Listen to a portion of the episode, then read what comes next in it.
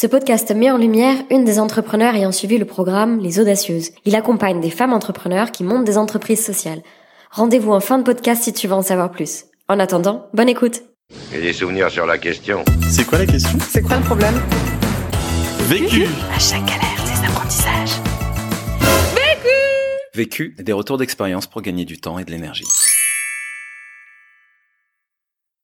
Bonjour, je m'appelle Annie Georgelin, j'ai bientôt 29 ans. Et moi, je suis Marianne Figarol et j'ai bientôt 30 ans. On a cofondé euh, So Many Ways en 2016, on va dire le point de départ. La mission de So Many Ways, c'est de permettre à chacun de trouver la place où il pourra s'épanouir et créer de la valeur à chaque étape de son parcours professionnel. Aujourd'hui, on a accompagné depuis début 2016 euh, un peu plus de 1500 jeunes dans nos ateliers et nos événements. Et puis, on a collaboré avec euh, différents partenaires. Euh, notre partenaire historique, c'est Orange. On a travaillé aussi avec l'APEC, les missions locales, comme tu le disais, Anaïs, pour arriver à co-construire les accompagnements de demain. Et puis, dans les écoles, c'est le pôle Léonard de Vinci qui nous a fait confiance en premier, qui est à la Défense et qui regroupe plein d'écoles différentes.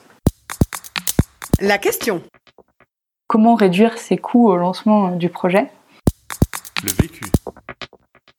L'histoire de So Many elle est complètement euh, liée à ça, parce qu'on a, on a démarré avec rien du tout, zéro euro. On était jeunes, on n'avait pas de capital à investir dans cette entreprise, on n'avait pas d'économie, et on n'avait pas de famille qui nous a donné de l'argent pour démarrer. Donc on a vraiment démarré avec euh, zéro euro, on n'a même pas démarré avec une idée, on a démarré avec un problème qu'on avait envie de résoudre. Ça veut dire que c'est même trop tôt pour aller euh, chercher des gens qui puissent financer ta solution, puisque t'as pas encore la solution, t'as juste le problème. Premier apprentissage.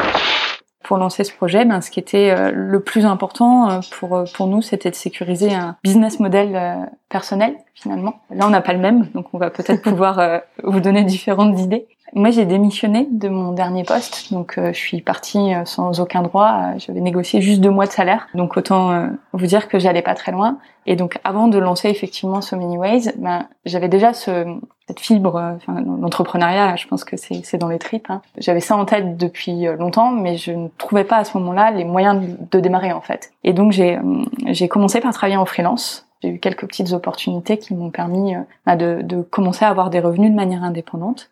Et pendant un an, j'ai fait ça. Euh, J'avais cette idée en lame de fond hein, qui mûrissait, euh, qui se déformait, qui avançait. Et un jour, j'ai eu la chance, au bout d'un an, de signer une grosse mission qui me donnait de la visibilité et qui me permettait de m'assurer un revenu suffisant en travaillant 4-5 jours par mois. Et là, je me suis dit, Banco, c'est le bon moment, j'ai un an devant moi, c'est le moment, faut y aller, quoi. Moi, j'ai euh, négocié euh, une rupture conventionnelle euh, avec mon ancienne association pour avoir un peu de visibilité. Mais en l'occurrence, enfin, il faut savoir que quand on crée une association et non pas une entreprise, c'est pas un statut d'entrepreneuriat reconnu par Pôle Emploi. Donc, je suis pas aujourd'hui un chômeur entrepreneur. Je suis pas reconnue comme tel. Et du coup, je suis toujours dans des questionnements sur bah, quand c'est que j'ai droit à mes aides, quand c'est que j'ai pas droit. Et euh, moi, je suis dans une situation où ça m'a usé un petit peu au bout d'un moment de pas avoir de de visibilité, donc j'ai essayé de compléter avec du freelance à côté. Euh, les missions, en l'occurrence, que j'ai pu faire m'ont demandé plus d'énergie que ce que j'étais prête à y mettre en portant le projet. Là, j'essaye euh, un autre type de mission. Enfin voilà, moi je suis pas euh, beaucoup, euh, j'avais pas beaucoup de visibilité jusqu'à cet été, euh, puisque là c'est So Many Ways qui qui me prend en charge désormais. Mais euh, mais oui, moi ça a été une vraie question et euh, et j'irai sur ça. Enfin moi ce que je compléterais, c'est Anis qui m'a toujours euh, dit ça, mais que je trouve assez juste, c'est aussi le rapport euh, qu'on entretient à ça. Enfin, moi, il y a des moments où ça m'a énormément stressée, où ça m'a angoissée, et où du coup j'ai cristallisé sur ça et où ça m'a pris beaucoup d'énergie, et des moments où j'ai réussi à me dire, ok, euh, comme Anaïs me le disait, euh, les sous, on les trouvera toujours, donc ouais, décrispe-toi sur ce sujet. Et c'est vrai que les choses ben, se passent beaucoup mieux quand on n'est pas tendu sur le sujet. Deuxième apprentissage. La deuxième chose qu'on avait envie de partager sur comment commencer avec rien, c'est d'expérimenter rapidement en fait, de commencer petit, de pas euh, fantasmer un immense euh, projet dispositif euh, avec toute la complexité, toutes les finitions qu'on aimerait y voir, mais plutôt de se dire bah, comment on est ultra pragmatique et comment on, pour être sûr de bien comprendre, d'être bien au bon endroit entre euh, les besoins et les compétences qu'on peut mettre en face, comment on, va directement euh, expérimenter, essayer. Nous, c'est ce qu'on a fait. On a lancé deux choses en même temps. On avait, on avait des, des dispositifs et des formations euh, beaucoup plus euh, euh, grandes en tête, mais on s'est dit comment on met la première marche en fait, comment on fait le premier pas. Et pour ça, on a été assez euh, pratico-pratique. On a d'un côté lancé un appel sur les réseaux sociaux qui disait Hey, tu es jeune, tu es en plein questionnement professionnel et tu sens que tu aurais besoin d'accompagnement mais tu sais pas de quoi. Viens nous Euh, voir. Contacte-nous, il fallait remplir un formulaire. Et on a déjà été hyper impressionnés. On a, enfin, en quelques jours, une trentaine, une quarantaine de personnes qui l'ont rempli. Et on a commencé à appeler ces personnes, à passer. On avait euh, cinq questions à leur poser et à essayer de bien comprendre bah, quel était leur point de douleur, quel était leur parcours jusque-là, qu'est-ce qui faisait qu'ils se posaient des questions, qu'ils rencontraient pas de, de dispositif qui répondait à ça. Et on a collecté énormément de matière et très vite, enfin, au bout de quelques appels, on s'est rendu compte qu'on avait un peu fait le tour, qu'on commençait à entendre un peu les mêmes réponses et qu'il était temps d'aller dans l'action et puis d'aller voir euh, plus loin. En parallèle de ça, on a aussi ben, euh, lancé un premier point de contact avec nos, nos utilisateurs, nos clients, nos bénéficiaires. On les appelle comme on veut. En tout cas, on, on a créé une opportunité de se rencontrer. Euh, nous, ça a pris la forme d'un événement. Et à cet événement, juste avec un peu de communication sur les réseaux sociaux, on a eu 100 personnes. Et là, on s'est dit, ouais, on adresse vraiment un vrai problème, en fait. Mm, c'est un vrai sujet. Et à partir de ça, des échanges qualitatifs qu'on a eu avec les gens, de ces points de rencontre, ben, on a démarré. Voilà. Et plutôt que de démarrer très gros, là c'est pareil, on a pris euh, six potes qui avaient des questions, euh, qui voilà, qui en soirée nous disaient oh là là, je sais plus quoi faire. On leur a dit bon bah c'est très bien. Écoute, tu vas nous donner un peu de temps. C'est pas du tout toi qui as besoin d'accompagnement, c'est plutôt nous qui avons besoin de ton aide. Euh, et on a réussi à mobiliser les six premières personnes. On les a mobilisées sur trois jours euh, en se disant bah voilà, on teste, on prototype. On avait plein d'intuitions, plein de méthodes. On sentait que le collectif ça nous parlait pas mal. On avait envie de valider ça et on se disait bah comment on peut leur permettre de sortir le plus rapidement possible les questions qu'ils ont, d'identifier leurs besoins et de se mettre en route pour avancer.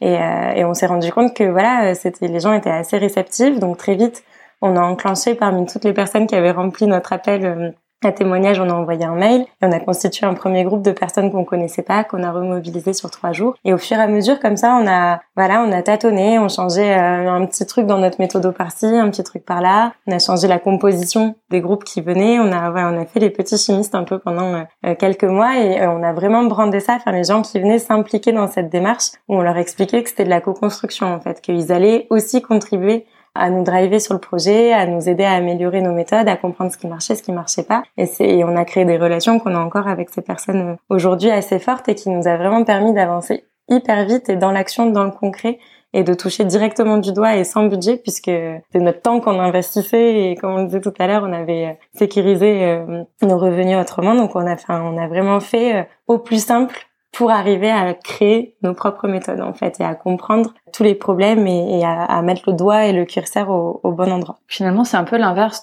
d'écrire une très belle offre euh, pour accompagner euh, les jeunes euh, qui ont besoin de rebondir ou de réinventer leur parcours professionnel. Euh, c'est de les inviter en leur disant vous posez les mêmes questions que nous, co-construisons les méthodes. Et ce qu'il y a d'intéressant dans tout ça, c'est qu'en fait, en étant en mouvement, en étant en action, en faisant des petits pas, on acquiert la légitimité qu'on recherche en fait au moment où on lance une offre. Donc en fait, plutôt que de lancer une offre à tout le monde, on la construit avec euh, nos bénéficiaires, nos utilisateurs, nos clients, et d'un coup on se rend compte que, ben, en fait, ça fait déjà quasiment un an qu'on fait ça, qu'on a déjà accompagné euh, plus de 100, 200 personnes euh, qui sont satisfaits, qui continuent de parler de nous, et sans s'en rendre compte, en fait, on a démarré. Troisième apprentissage. Cette logique, on l'a eu en plus de manière hyper partenariale, à la fois comme on le disait avec les jeunes euh, qui sont venus vers nous parce que le deal c'était euh, ok on n'a pas une offre on n'a pas un prix fixe mais justement tu vas pouvoir donner à hauteur de tes moyens de ce que tu penses que ça vaut et ça va nous donner plein d'infos. Mais aussi on va te mobiliser pour que tu nous fasses remonter euh, bah, tes feedbacks que tu nous aides à, à, à, construire ça. Donc on avait une offre partenariale avec eux. Mais aussi et ça c'est une spécificité vraiment de, de notre secteur c'est que c'est un, un, secteur qui fonctionne énormément par réseau et par partenariat. Et on a pu euh, soit en dealant des compétences, euh, soit euh, juste ben, en parlant de notre projet, accéder à des lieux, du matériel, à, à plein de choses gratuitement en fait. Faut pas se laisser bloquer pour moi. Il y a toujours des solutions en fait. C'est vraiment en se mettant en recherche de solutions permanentes. On n'a pas de sous pour payer le pot, bah, c'est pas grave, on demande à chacun d'amener quelque chose. On n'a pas de lieu, ok, on a fait tout notre réseau, il y a aucun des lieux qui est dispo, bah c'est pas grave, euh, on y va au culot, on propose de pouvoir euh, mettre nos méthodes à dispo, animer des ateliers pour euh, les équipes, c'est ce qu'on a fait avec la ruche par exemple, une fois qu'on a quitté la ruche, continuer à bosser avec eux et on a dealé que ben nous on leur faisait des ateliers pour leurs équipes et qu'en échange ils continuent à nous mettre les lieux à disposition. Et c'est plein de petites choses, mais quand on est en mode créativité sur ces choses-là et qu'on voit pas des problèmes mais des, juste des choses à dépasser, on se rend compte que ok ça demande de l'énergie, ça demande d'oser mais ça demande pas forcément d'argent. Quatrième apprentissage. C'était vraiment de penser aussi à valoriser le processus. Euh, nous, on a compris énormément de choses euh, en avançant. Et ça, ça a de la valeur, en fait. Cette démarche expérimentale, la démarche où on tâtonne, c'est là qu'on comprend énormément de choses, qu'on va comprendre en profondeur et dans l'action le problème de société qu'on adresse. Et du coup, euh, Anaïs en disait un mot tout à l'heure sur, sur les offres entreprises et sur ce qui euh, chez notre compréhension du rapport au travail des jeunes pouvait intéresser les entreprises. Pas que, c'est aussi euh, vrai pour les acteurs de l'accompagnement, de l'insertion. C'est aussi vrai pour les écoles, c'est qu'aujourd'hui on défriche en fait un sujet.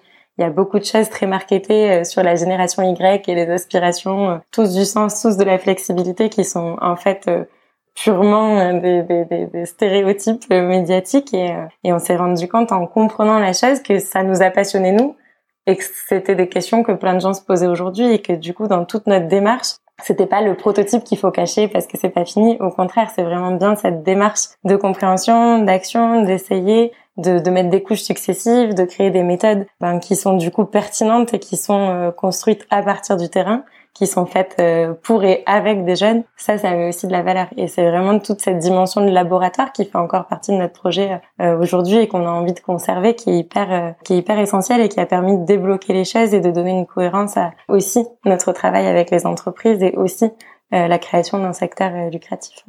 Euh, cet été, après euh, un an et demi d'expérimentation, on a produit un livre blanc qui euh, partage ben, nos résultats et nos analyses aussi, au-delà de ça, et qui se traduit derrière en une certaine vision de comment doivent s'adapter, peuvent s'adapter les entreprises pour répondre ben, à ces nouvelles attentes, ces nouvelles aspirations des jeunes. Et, et ce contenu, en fait, il, la, valeur, c'est très bon outil commercial. Hein, je vous le conseille, vous qui nous écoutez, d'écrire ce qu'on a dans les tripes aussi. Hein, c'est avant tout une vision, et puis euh, derrière, c'est des résultats de, plusieurs mois de, recherche-action, comme on le disait, d'expérimentation, qui crée de la connaissance. Et cette connaissance, elle, elle intéresse différents acteurs. Par exemple, euh, on avait rencontré AXA, avec qui on était euh, en discussion. Et puis, ben, dans la stratégie de diffusion du livre blanc, ben, on leur a envoyé et c'est ça qui a permis de, conclure le, le, deal hein, finalement. Et dire, ah, bah oui, j'ai lu. Euh, ça nous avait euh, intéressé notre premier rendez-vous et, euh, et à lecture de, de votre contenu, j'ai envie qu'on se revoie. Donc ça, ça a accéléré. Et après, ça a aussi provoqué des appels entrants. C'est encore tôt pour dire une des bonnes nouvelles, mais bon, on a plein de choses qui sont en cours. On va être un petit peu superstitieux, on va pas le dire pour pour pas nous porter la poisse, mais on a eu plusieurs appels entrants. Et ce moment aussi où dans un projet, tu passes de l'appel sortant et de la, de la quête du client à des appels entrants, ça veut pas dire qu'ils convertissent tous, mais ça veut dire que tu as un autre moment du projet. Ça veut dire que tu peux commencer à packager tes offres. Conseil pour gagner du temps. Ce qui me fait gagner du temps, c'est de passer beaucoup de temps à m'organiser. Je suis une obsessionnelle de la to-do. Conseil pour gagner de l'énergie. Euh, moi, ce qui me fait gagner de l'énergie, c'est euh, bah, en fait, aller boire des coups euh, avec mes potes. Non, euh, sérieusement, enfin, de prendre des, des, temps de break, en fait, de d'arriver à se dire que rien ne, enfin, que dans l'absolu, tout peut toujours attendre, quoi, de, de, de sortir des, des logiques d'urgence permanentes. Enfin, sinon, on y est jusqu'au cou et de vraiment se, voilà, se, bah, se dire c'est ok. L'autre question. Parmi les questions que nous nous posons en ce moment, il y a celle du changement d'échelle. Comment on fait pour, euh, maintenant qu'on a identifié des choses qui fonctionnent, bah, les diffuser le plus largement possible? Vu Vécu. Vaincu. Pour plus de vécu, clique vécu.org. Voilà, ça répond à votre question Vécu. Buy ticket for change. Ce podcast a été réalisé avec les audacieuses. Sais-tu qu'en France, seuls 30% des entreprises nouvellement créées le sont par des femmes, y compris dans l'entrepreneuriat social? Le programme d'accompagnement Les Audacieuses s'est donné l'ambition de faire augmenter ce chiffre en se consacrant à la réussite de projets portés par des femmes. Nous avons souhaité mettre en lumière leur vécu. Pour en savoir plus sur Les Audacieuses, clique sur le lien dans la description. Merci à elles pour leur confiance et la qualité de leurs conseils.